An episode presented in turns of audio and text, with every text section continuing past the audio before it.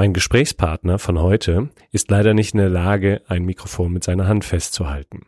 Das ist mir aber erst am Tag des Interviews aufgefallen, so dass ich eine Funkstrecke aus dem Büro mitgenommen habe, wo leider während des Interviews eine Batterie ausgefallen ist. Deswegen gibt es in einer Phase des Interviews eine Tonqualität, die nicht unserem Anspruch genügt, aber die zumindest doch verständlich ist und wir haben uns dagegen entschieden, das Interview ein zweites Mal aufzunehmen, um den Charme des ersten Mals und die Energie des ersten Mals aufrechtzuerhalten. Ich hoffe, Sie können es trotzdem gut hören. Ich wünsche Ihnen viel Inspiration und viel Freude mit dieser Episode von Mutmenschen.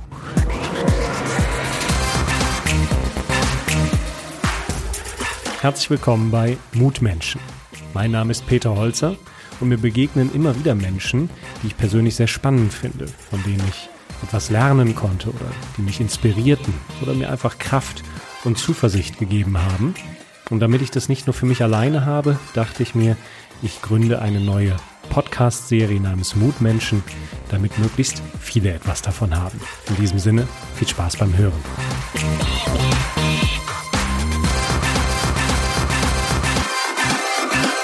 Das Thema Mutmenschen zeichnet sich ja dadurch aus, dass es äh, Menschen sind, die an eine Wegeskreuzung in ihrem Leben geraten sind und dann mal mehr, mal weniger freiwillig eine mutige Entscheidung treffen mussten. Heute bin ich ein, bei einem Mutmenschen den ich so in der Form bis jetzt in meinem Leben noch nie persönlich getroffen habe. Deswegen hat mich das sehr beeindruckt. Er hat sich diese Kreuzung nicht persönlich ausgesucht, aber sie hat seinem Leben im wahrsten Sinne des Wortes eine völlig neue Richtung gegeben. Schönen guten Tag, Herr Dr. Bräucher. Grüße Sie, Herr Holzer. Sie sind ja von Hause Hausarzt und zwar ein ganz spezieller Arzt, denn Sie haben zwei Abschlüsse, richtig? Was sind das denn für richtig. Themen, mit denen Sie sich beschäftigt haben? Ich habe Tiermedizin studiert und auch Humanmedizin studiert. Beides abgeschlossen, beides auch habilitiert und ähm, habe allerdings Tiermedizin nur sehr kurzfristig äh, praktiziert und bin dann sehr schnell umgeschwenkt auch aufs humanmedizinische Studium, weil ich aus familiären Gründen, mein Vater war HNO-Arzt, da hatte ich dann die Möglichkeit, die Praxis zu übernehmen und habe dann den Weg gewählt und bin dann in das HNO-Fach gegangen und habe das dann abgeschlossen und auch als solcher praktiziert.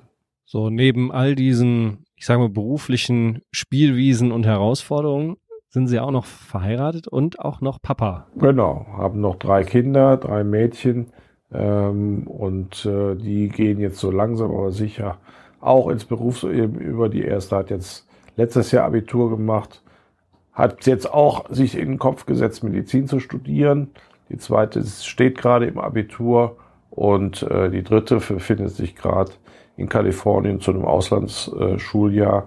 und äh, ja, die machen einem viel Freude und sind unter anderem auch der Grund, warum ähm, sie jetzt wahrscheinlich mir gegenüber sitzen, weshalb ich halt aufgrund des Schicksals äh, äh, doch wieder den Mut gefasst habe, da entsprechend äh, hinter zu sein, dass ich den dreien eben eine entsprechende Ausbildung geben kann. Also das die Frage, was sie motiviert und dafür müssen wir ja erst nochmal zurückspringen in der Zeit. Äh, warum brauchen sie denn so eine in Anführungszeichen Motivation? Weil es ist ja alles völlig anders gekommen und das hat ja irgendwas mit einem Baum zu tun und einem Garten. Äh, was ist denn da vor einigen Jahren passiert? Das war ja irgendwie so ein Nachbar, der sie angerufen hat oder sich beschwert hat.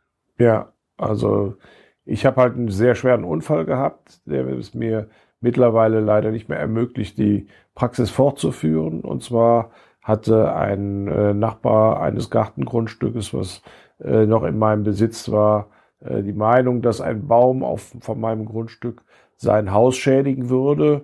Und daraufhin äh, hatte er mir, äh, ich will nicht sagen Ultimatum, aber er hatte mir äh, doch sehr eindringlich nahegelegt, diesen Baum äh, zu stutzen. Und ähm, da ich die Gartenarbeit als, als das intensivste Hobby äh, neben dem Karneval betrieben habe, ähm, sah ich mich dazu in der Lage, diesen Baum selber stutzen zu wollen und das selber machen zu wollen, was, war was fatal war. Wie, wie stellen wir uns den Baum vor?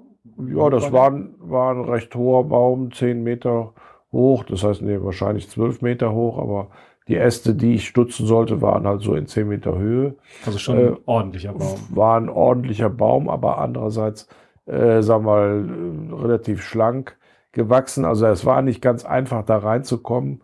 Ich bin auch zwei oder dreimal drum geschlichen und hatte mich fast schon dagegen entschieden, äh, ehe ich dann nochmal einen letzten Anlauf genommen habe. Leider muss man jetzt im Nachhinein sagen und dann tatsächlich den Weg in den Baum gefunden habe und habe den Baum beschnitten mit der Motorsäge und habe die Motorsäge dann gut verstaut, weil ich tatsächlich da den Gedanken hatte, nicht mit der Motorsäge absteigen zu wollen, weil ich da schon Unfallgefahren sah und bin dann abgestiegen äh, von dem Baum und bin dann äh, habe dann einen Griff oder einen Tritt nicht bekommen und bin dann eben aus zehn Metern abgerauscht auf das Genick gefallen. Das Genick ist darunter gebrochen und habe seitdem eine hohe Querschnittlähmung äh, und sitze im Rollstuhl und kann weder Füße noch Beine noch Arme noch Hände bewegen, spüre alles oberhalb der Schultern nicht, äh, Quatsch, unterhalb der Schultern nicht mehr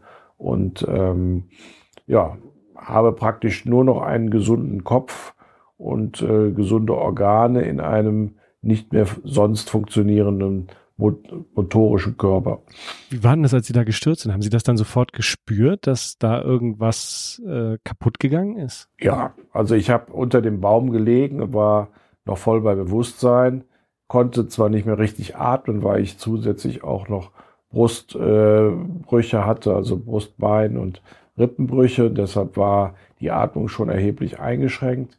Aber ich merkte, dass ich eben nichts mehr merkte, dass ich eben sowohl an den Beinen als auch an den Armen kein Gefühl mehr hatte, habe also schon realisiert in dem Moment, dass ich äh, eine Lähmung hatte, aber war mir tatsächlich in dem Moment nicht bewusst darauf, dass das vermutlich mich mein Leben lang äh, einschränken würde, sondern habe halt gedacht, ist halt jetzt äh, shit happens, ähm, aber da wirst du dich rauskämpfen. Aber es kam dann anders. Wie lange ist das jetzt her?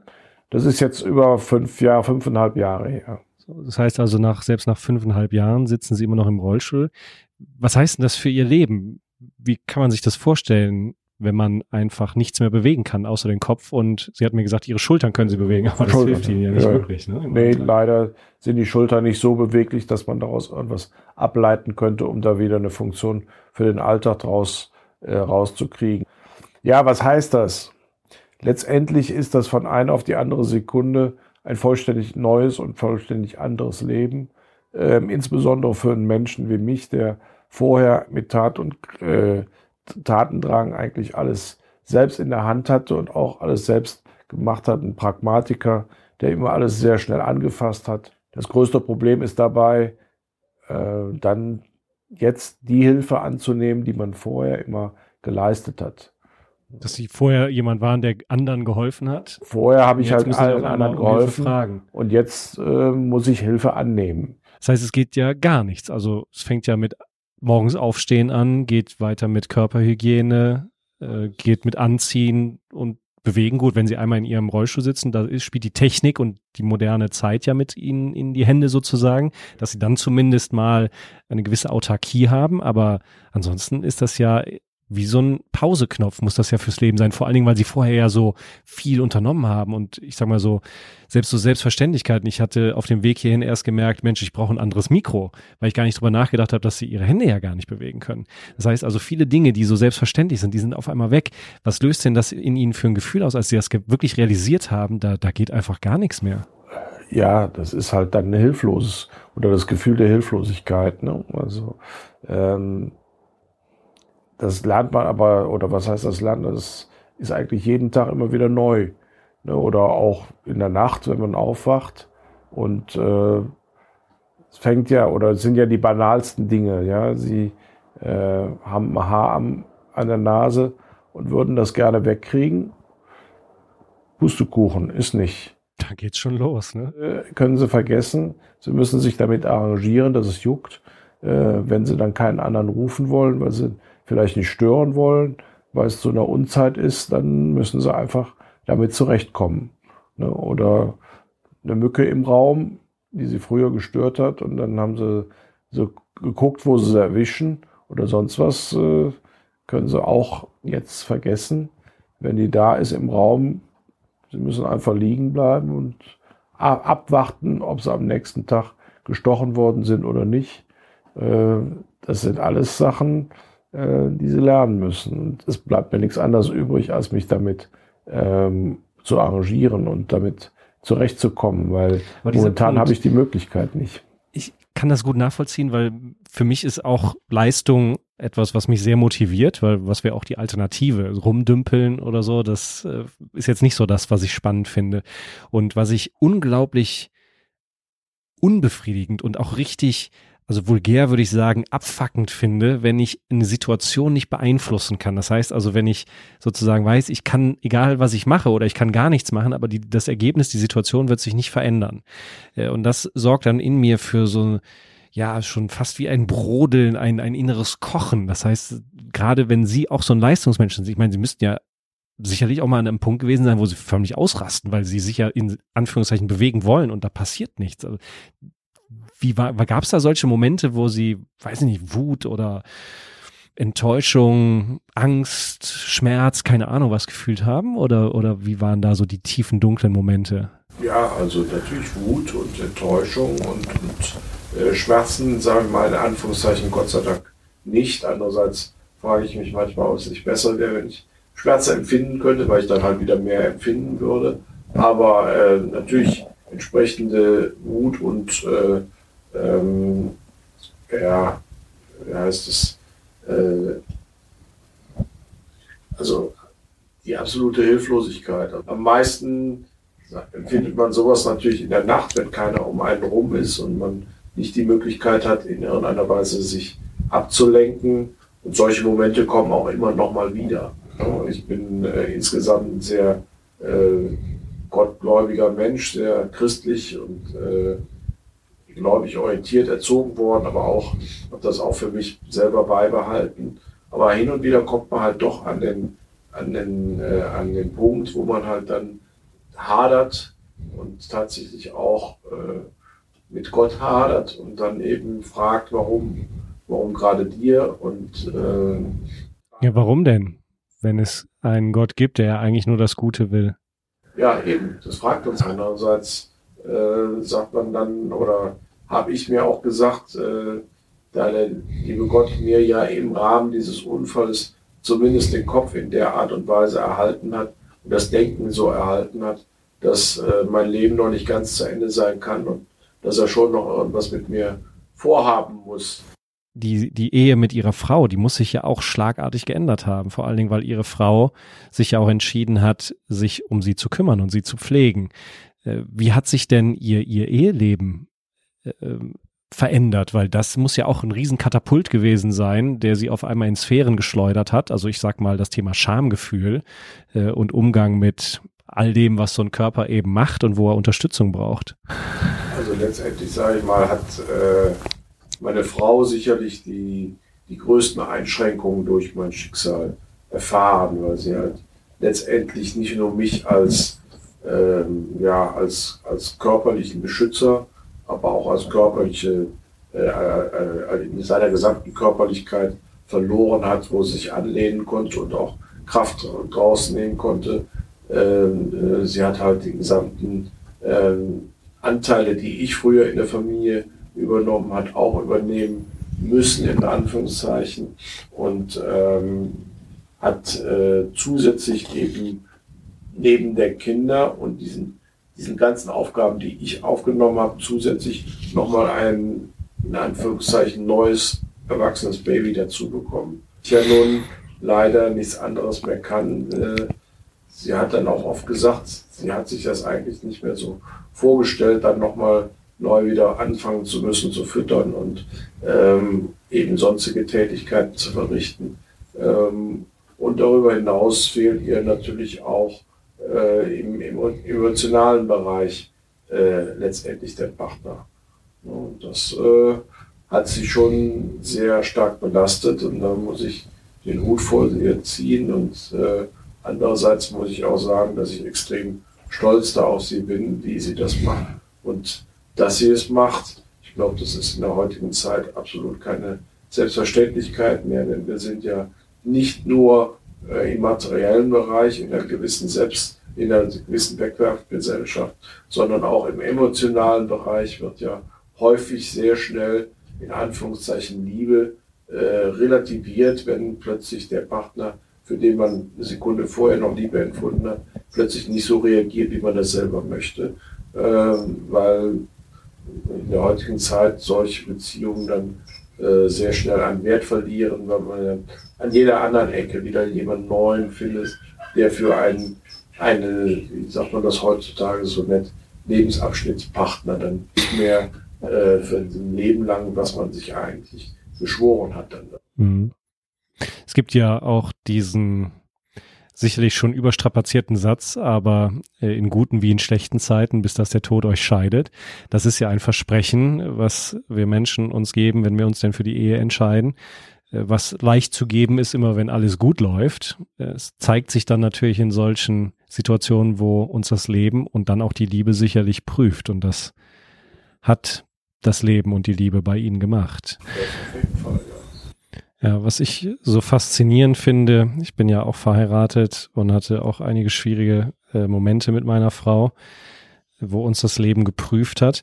Äh, was ich so faszinierend finde an, an dieser Ehe, und das gilt sicherlich für jede Beziehung im Leben, beruflich wie privat, dass diese Beziehung ja nur entsteht, weil beide Menschen sie wollen. Das heißt, wenn einer nur sagt, ich will das, das reicht nicht. Es muss von beiden Seiten sein und dadurch gehört die Beziehung ja auch niemandem, sondern es ist wie eine neue, ja, klingt jetzt ein bisschen technisch, aber wie eine neue Instanz, die entsteht und die eben nur da ist, solange beide das wollen. Und solange, sobald einer nicht mehr will, zack, ist eben das Ding auch weg. Ja. Allerdings muss man halt schon sagen, dass in früheren Zeiten äh, diese Instanz ja nicht so schnell verlassen worden ist in heute, heutigen Zeit. Heute ist alles so flüchtig, ne? Äh, so, ich sag mal, wie diesen Apps, wo man einfach nur wischt, um äh, einen neuen Partner in Anführungszeichen zu kriegen. Es hat alles sehr viel Oberfläche, äh, nur um einen Menschen in seiner Tiefe äh, kennenzulernen, da braucht man eben auch Zeit. Und das hat dann ja auch eine Qualität, die ich mit schnell von einem Blümchen zum nächsten gar nicht bekommen kann. Wenn wir an dieser Stelle gerade sind, dieses äh, Gefühl, dass sie ja im Wesentlichen nichts mehr machen können, außer ihre Stimme einsetzen und hoffen, dass jemand auf sie hört, äh, wenn sie um irgendetwas fragen oder, oder um Hilfe rufen oder was auch immer. Ähm, und dadurch auch dieses Gefühl des Ausgeliefertseins nicht mehr so wirken zu können und zu gestalten, sondern sehr stark eingeschränkt zu sein und damit auch angewiesen zu sein auf andere Menschen, die dann da sind. Äh, und jetzt sind diese Menschen auch da, also ihre Frau vor allen Dingen, aber auch ihre Kinder. Äh, das gibt ihnen ja bestimmt, kann ich mir zumindest vorstellen, ein unglaubliches Gefühl von Sicherheit, äh, weil sie wissen, trotz ihrer ganzen Hilflosigkeit und Verletzlichkeit sind Menschen da, die ihnen einfach diesen Rahmen geben, wo sie einfach trotzdem sein und wirken dürfen. Das ist ja normalerweise nicht das, wo man als Leistungsmensch nachgiert, sondern als Leistungsmensch ist man ja Attacke und sucht vielleicht auch ein bisschen das Risiko, weil man will ja immer an die Grenze und vielleicht noch ein bisschen weiter, höher, schneller. Und auf einmal erleben sie sowas von dieser Sicherheit. Hat, hat das was in ihnen ausgelöst? Ist das für sie was Besonderes? Hat das sie vielleicht auch verändert in ihrem Wesen, in ihrem Charakter als Mensch? Hat das neue Dimensionen in ihnen geöffnet oder nehmen sie das einfach nur zur Kenntnis und sind dankbar dafür?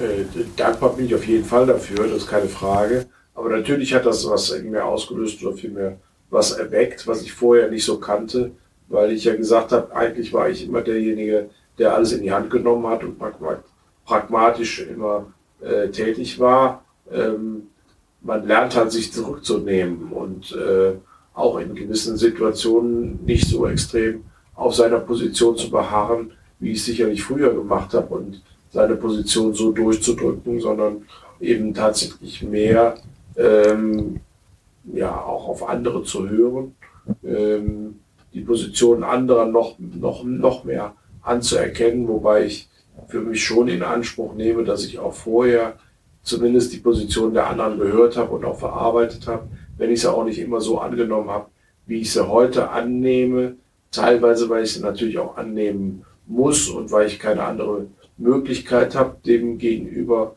äh, zu treten, weil mir einfach die Körperlichkeit im Auftreten fehlt. Und ähm, das verkennt man manchmal. Man sagt zwar immer, äh, letztendlich äh, zählt der Geist oder die Stimme, aber tatsächlich zählt unser Körper auch, wenn man was durchdrücken will. Ja, unser gesamtes Auftreten, unsere gesamte Position. Das merkt man umso mehr, wenn man versucht, mit pubertierenden äh, Mädchen oder Kindern äh, umzugehen und da eben nur auf die Stimme angewiesen ist. Darauf äh, hören äh, Jugendlichen heute äh, extrem selten, wenn man nicht dann eben einen Partner hat, der eben mit einem dann an der Seite steht und das dann mitträgt, äh, dann hilft das nicht so viel, wenn man da die Stimme erhebt. ich weiß, wovon Sie reden, ja. Dass leider ich meine Stimme auch nicht mehr so erheben kann. Das mag sich jetzt in dem Interview so anhören, als wäre meine Stimme ganz normal. Aber tatsächlich ist, wenn ich sehr angestrengt rede oder laut rufen muss, habe ich die Stimmqualität nicht, weil ich halt durch die Lähmung, auch eine Lähmung des Zwerchfells und auch der Atmung habe und dadurch habe ich nicht das Atemvolumen und vor allem das Stimmvolumen mehr, was ich früher hatte. Von daher war auch das, was sie soeben nebenbei gesagt hatte, wenn ich Hilfe rufe, gerade in solchen Situationen, wenn tatsächlich irgendwas ist, ähm, dann komme ich häufig in Situationen, wo durch die emotionale Belastung das äh, extrem eingeschränkt ist und das Hilfe dann zu einem ganz leisen Krächzen wird, was man durch eine Tür schon nicht mehr hört. Und ähm, das ist da tatsächlich, sind da tatsächlich schwierige Situationen, aber auch die lernt man in irgendeiner Weise auszuhalten. Ja, boah, Wahnsinn. Krieg Gänsehaut, ja. Ähm, wenn man von Vollgas in Vollbremse fällt, was gibt Ihnen denn die Kraft, weiterzumachen? Die Kraft einmal aus der Familie, eben weil ich äh, sehe und gemerkt habe, dass äh, die Familie voll hinter mir steht. Zum anderen auch gesagt habe, ähm, das kann es nicht sein. Ich kann jetzt nicht meiner Familie in Anführungszeichen auf der Tasche hängen, beziehungsweise ich hatte halt die Motivation gerade auch mit den Töchtern äh, oder mit den Kindern, dass ich denen weiterhin versuchen wollte, die Ausbildung äh, zu gewährleisten, die ich ihnen auch sonst hätte zu, zukommen lassen. Auch ist weiterhin mein, mein Bestreben, ihnen auch dann das Leben so zu ermöglichen oder die Grundlage für das Leben so zu ermöglichen, wie es äh, vorher auch äh, zumindest annähernd, so wie es vorher geklappt hätte mit, mit der Praxis und dem entsprechenden Verdienst im Hintergrund. Ähm, ich war immer ein Mensch, der eben auf die Familie gepolt war und äh, der die Familie so als Höchstes in seinem Leben äh, gesehen hat und dementsprechend wollte ich das nicht außer Acht lassen. Äh, und das hat mich halt angetrieben, einmal die Familie und zum anderen der Glaube, der christliche Glaube, dass irgendwo was ist, wo meine Aufgabe in der Gesellschaft oder in, in auf der Welt weiterhin sein muss, weshalb der liebe Gott mich am Leben lassen hat und mir die volle geistigen Kräfte behalten hat. Und das hat mich halt dann dazu geführt und angetrieben, irgendwas zu finden, äh, um die Familie, der Familie wieder einen, einen, den Unterhalt zu ermöglichen und zu erhalten. Und das finde ich ziemlich genial, weil äh, das erinnerte mich an etwas, was ich erlebt habe. Es gibt in, in Hamburg äh, etwas, das nennt sich Dialog im Dunkeln wo man also bei völliger Lichtabwesenheit durch verschiedene Erlebnisräume geführt wird und man sieht einfach gar nichts mehr. Man muss hören, fühlen und die Menschen, die dort arbeiten, sind in der in Anführungszeichen normalen Welt eingeschränkt. Also es sind äh, blinde Menschen, sehbehinderte Menschen, die aber auf einmal in diesem Kontext Spezialist sind weil sie uns auf einmal als Besucher da wunderbar durchnavigieren können. Und etwas Ähnliches haben Sie ja auch gemacht. Sie haben ja in Anführungszeichen aus Ihrer Schwäche eine Stärke gemacht. Was machen Sie denn jetzt? Womit sichern Sie denn den Unterhalt Ihrer Familie? Ja, also ich habe im Rahmen der Rehabilitation äh, aufgrund meines Ehrgeizes wieder die Therapeuten extrem genervt und ihnen gesagt, reicht das nicht, ich will noch was machen. Und dann ähm, haben die gesagt, na gut, wir können zwar nicht noch weitere Therapien machen, aber wir können sie nachmittags dahinsetzen und sie beaufsichtigen, während wir andere Therapien haben. Und dann können sie entweder mit dem Mund äh, flechten anfangen oder aber Mund malen. Und dann habe ich halt äh, mit dem Mund malen angefangen und ähm, habe das dann weiterverfolgt. Und dann ist in mir halt die Idee auf Dauer gereift, ähm, daraus vielleicht irgendwas zu machen, was äh, einem den Lebensunterhalt wieder äh, ermöglichen kann. Und dann habe ich halt eine eigene Technik entwickelt, wo ich halt, äh, weil ich ja nur den einen Pinsel im Mund habe, das ganze Bild konzipiert habe ähm, und von den hellen zu den dunklen Farben dann immer gemalt habe. Dann natürlich das Bild im Vorhinein immer so ein bisschen vor Augen haben musste. Äh, und ich habe ja nur eine begrenzte ähm, Sache an Wasser, um den Pinsel wieder auszuwaschen und dann den Pinsel sauber zu machen. Da muss man halt immer gucken, dass man äh, eben so malt, dass man das Bild, wie gesagt, von hellen auf dunkel malt. Und habe daraus. Äh Warten Sie mal kurz. Ich glaube, dass die Batterie von dem Sender leer ist. Ist Ihnen das recht, wenn ich da hinkomme und Ihnen dann mein Mikro hinhalte? Ja? ja?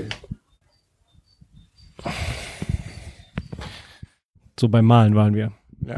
Und habe daraus halt dann äh, überlegt, was man daraus machen können kann und äh, habe dann äh, mir überlegt, dass hier in Köln wir ja und auch ich selber eine enge Beziehung zu Köln habe, habe deshalb dann angefangen, vor allem Kölner Stadtansichten zu malen und habe daraus dann äh, seitdem jährlich einen Kalender gestaltet und äh, dieser Kalenderverkauf hat dann jetzt in den letzten Jahren dazu geführt, dass ich zumindest das Exist also die Existenz der Familie erhalten kann. Mittlerweile habe ich auch die ein oder anderen Auftragsarbeiten äh, schon an Land gezogen. Dann habe ich mit Freunden aus dem medizinischen Bereich einen deutscher Kalender mittlerweile aufgelegt, der dann vorwiegend unter den medizinischen Kollegen in Deutschland ähm, Anwendung findet und auch Verbreitung findet. Ähm, ja, und das sind so die Bereiche, die ich jetzt bespiele. Also jetzt bin ich im Künstlerischen tätig. Das heißt, Sie haben aus der Not eine Tugend gemacht, sind jetzt sozusagen ein mundmalender Maler, Künstler mit Schwerpunkt Köln, was ja auch ganz gut passt, äh, weil ihr Herz schlug ja damals schon für den Karneval äh, und schlägt ja auch noch heute dafür. Und jetzt geht's ja, zumindest sind wir äh, Ende Februar, das heißt, bald geht's ja auch wieder los. Äh, sind Sie immer noch richtig Vollgas dabei? Ja, auf jeden Fall. Also da bin ich immer noch mit Herz und Seele dabei. Und tatsächlich ist das auch äh, neben meiner Familie der Karneval. In der Kölner Ehrengarde bin ich da tätig äh, und auch immer noch äh, aktiv, äh, soweit es mir noch äh, möglich ist. Und auch die Ehrengarde oder gerade die Ehrengarde und der gesamte Kölner Karneval haben mich doch extrem gut aufgefangen und haben meine Idee dann auch mit Begeisterung aufgenommen mit diesem Köln-Kalender. Und äh, sag mal, wenn nicht hier der Kölner Lokalpatriotismus so ausgeprägt wäre, wie er in Köln ist, mit Karneval eben, dann hätte ich wahrscheinlich auch nicht diese Chance gehabt. Wie sieht's denn aus? Die ganze Technik, die sich ja bahnbrechend schnell entwickelt, Robotik und da gibt es ja jetzt auch Entwicklungen mit diesem sogenannten Exoskelett, das heißt also von außen ein Anzug, in den man steigt, der äh, durch die Verbindung dann mit dem Gehirn gesteuert werden kann, so dass Menschen ja auf einmal auch, so sah ich zumindest erste Versuche, e-, Experimente auf einmal wieder aufstehen können. Haben Sie den Glauben, die Hoffnung, dass Sie eines Tages zumindest in einem gewissen Rahmen wieder gehen können? Also die Hoffnung habe ich noch nie aufgegeben. Ähm, eben einmal aufgrund äh, des äh, technischen Fortschrittes, aber ich habe auch immer noch meinen Glauben, auch da bin ich immer noch nicht ganz davon ab, auch wenn äh, natürlich der ähm, wissenschaftliche oder der äh, medizinische Sektor mir da entgegenspricht. Aber die Prozessortechnik in der heutigen Zeit äh, schreitet ja extrem schnell, expo exponentiell in ihrem Fortschritt fort, äh, so dass ich da schon die Hoffnung habe, dass ich irgendwann noch mal in den Genuss komme, ähm, ob es jetzt die Beine sind oder viel sag mal, der erste Schritt wären vor allen Dingen erstmal die Arme und Hände, dass man damit mal was äh, wieder was äh, sich beschäftigen könnte oder dass die wieder eine Funktion übernehmen würden. Und wie gesagt, da die Prozessortechnik ja immer schnelllebiger und immer weiter fortschreitet, habe ich schon die Hoffnung, dass ich vielleicht so in einem Zeithorizont der nächsten zehn Jahre irgendwann an, an eine Position komme, wo auch mir das wieder zuteil werden kann, dass ich äh, da auch noch einen Fortschritt erleben kann. Es gibt ja das Wettrennen der Biologie auf der einen Seite und auf der anderen Seite der Technik, also Robotik zum Beispiel. Äh, und die Frage ist ja, was wird in Zukunft den Menschen zum Beispiel bei so Fragestellungen, wie die Sie haben, wie kann ich meine Extremitäten wieder äh, bewegen, äh, gewinnen? Wäre es jetzt die Biologie, dass man also an ihren Nerven rumdoktert und das Nerven wieder ermöglicht zu wachsen, sodass die Rückenmarksverbindung sich wieder herstellt? Versus schafft man durch, äh, ich sag mal, künstliche Arme oder ähnliches mit Implantaten im Kopf, äh, zum Beispiel dann durch Roboterarme sich wieder bewegen zu können. Diese zweite Option, die Sie ja auch beschrieben haben, äh, sieht ja so aus, als würde die gewinnen, weil sie einfacher durch uns Menschen zumindest äh, gestaltbar ist. Würde ja bedeuten, sie wären sowas wie ein Cyborg, also so wie ein Terminator im Prinzip. Äh, wie fühlt sich das denn an, dieses Bild, dass sie dann sozusagen halb Mensch, halb Maschine wären? Haben Sie da Lust drauf, in diese Richtung zu gehen? Oder gäbe es da auch auf einmal Grenzen, zumindest aus heutiger Sicht, wo Sie sagen, hu, also am Gehirn rumfummeln und was weiß ich was, äh, das möchte ich eigentlich nicht. Oder wie, wie stehen Sie dazu? Also, wie sich das dann nachher anfühlt, kann ich natürlich jetzt noch nicht sagen. Aber ich sag mal, ich bin so umtriebig, dass ich sagen würde, ich bin da zu allen Schandtaten bereit. Ähm, erstmal. Ähm, andererseits bin ich nicht so, ähm, dass ich sagen würde, ich bin da Prototyp und muss mich direkt als erster da unter das Messer legen, sondern da würde ich doch mal erstmal ein bisschen Zeit drüber gehen lassen, dass die ähm, ersten Kinderkrankheiten der ganzen Techniken so vorüber sind, dass ich auch gewisse Sicherheit haben kann, dass ich davon äh, tatsächlich etwas Vorteil genießen kann. Denn andererseits muss ich sagen, ist auch das Leben momentan zumindest so arrangiert, dass es einigermaßen lebenswert äh, ist, weil ich halt schon recht viel Abwechslung habe.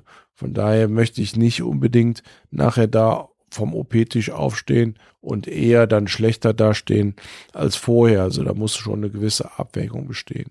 Andererseits mit diesem Cyborg, das ist sicherlich eine Geschichte, die jeder Mensch, äh, der einer Transplantation sich unterzieht, in welcher Weise auch immer welches Organ dann ersetzt wird, ähm, der das dann auch durchlebt und überlegen muss, wie er nachher mit diesem in Anführungszeichen Ersatzteil lebt. Es ist sicherlich immer ein Abwägen zwischen der Situation vorher und nachher, aber ich denke mal, soweit man relativ sicher sein kann, dass man im Nachhinein doch größere Vorteile zieht, wird man sich vielleicht auch mit psychologischer Unterstützung dann nachher immer gut danach damit arrangieren können. Ja, Herr Bräucher, das ist alles sehr spannend. Allein über dieses Thema könnten wir sicherlich noch stundenlang weitersprechen. Äh, insofern äh, danke ich Ihnen für diesen vielfältigen Einblick in Ihr Leben, Ihren Lebensweg und vor allen Dingen, was Sie daraus gemacht haben. Ich finde, Sie sind ein Mutmensch. Sie haben an dieser Kreuzung, die Ihnen das Schicksal da äh, beschert hat, nicht den Mut verloren, weiterzumachen. Im Gegenteil, das was ihr Kämpfer in ihnen, ihr leistungsmotivierter Wille, der ist nach wie vor ungebrochen. Und ich finde es großartig und freue mich wirklich für sie, dass sie durch ihre Familie so stark auch gefördert werden äh, und dass sie sich dann jetzt nicht mehr medizinisch, aber kreativ austoben in den Kalendern. Das finde ich wirklich sehr beeindruckend und denke, dass sie damit auch vielen Menschen Mut machen, die auf einmal merken, oh, die Kreuzung, an der stehe ich stehe, die beschränkt mich gar nicht so sehr wie den Bräucher, dann schaffe ich das erst recht. Vielen Dank für die offenen Worte. Ja, gerne geschehen. Ich danke auch und wünschen allen, die in einer Weise an einem Scheideweg stehen, dass sie halt den richtigen Weg für sich finden und halt auch eben nicht dann die Flinte ins Korn werfen, sondern sich neue Möglichkeiten suchen, um einen Weg zu beschreiten, der ihnen aus der Bedrohung, in der sie sich befinden, heraushilft. Alles Gute darauf.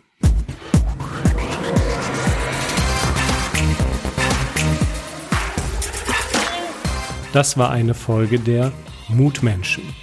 Wenn Ihnen der Inhalt gefallen hat, dann habe ich noch zwei Tipps für Sie. Schauen Sie doch mal auf meine Homepage www.peterholzer.com. Dort finden Sie weitere Videos, Audiomaterial oder auch Texte zum Lesen.